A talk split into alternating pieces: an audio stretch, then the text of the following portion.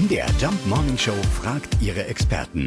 Fakt oder Fake? Ja, stimmt das wirklich? Schadet zu viel Sonnenbrillen tragen unseren Augen? Unsere Expertin ist Augenoptikermeisterin Angela Glas. Nein, das stimmt nicht.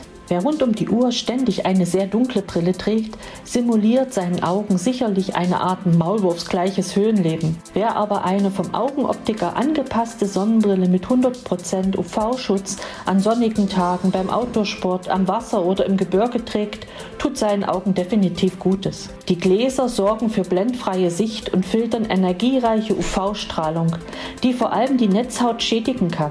Zwar verfügt das Auge über eigene Schutzmechanismen, diese sind aber begrenzt. Besonders für Kinder ist der UV-Schutz wichtig, da ihre Augenlinse noch sehr durchlässig für Strahlung ist. Also es ist ein Fake. Ja, Sonnenbrillen schaden den Augen nicht. Voraussetzung natürlich, dass der UV-Schutz bei 100% liegt. Fakt oder Fake? Jeden Morgen um 5.20 Uhr und 7.20 Uhr in der MDR Jump Morning Show mit Sarah von Neuburg und Lars Christian Kade.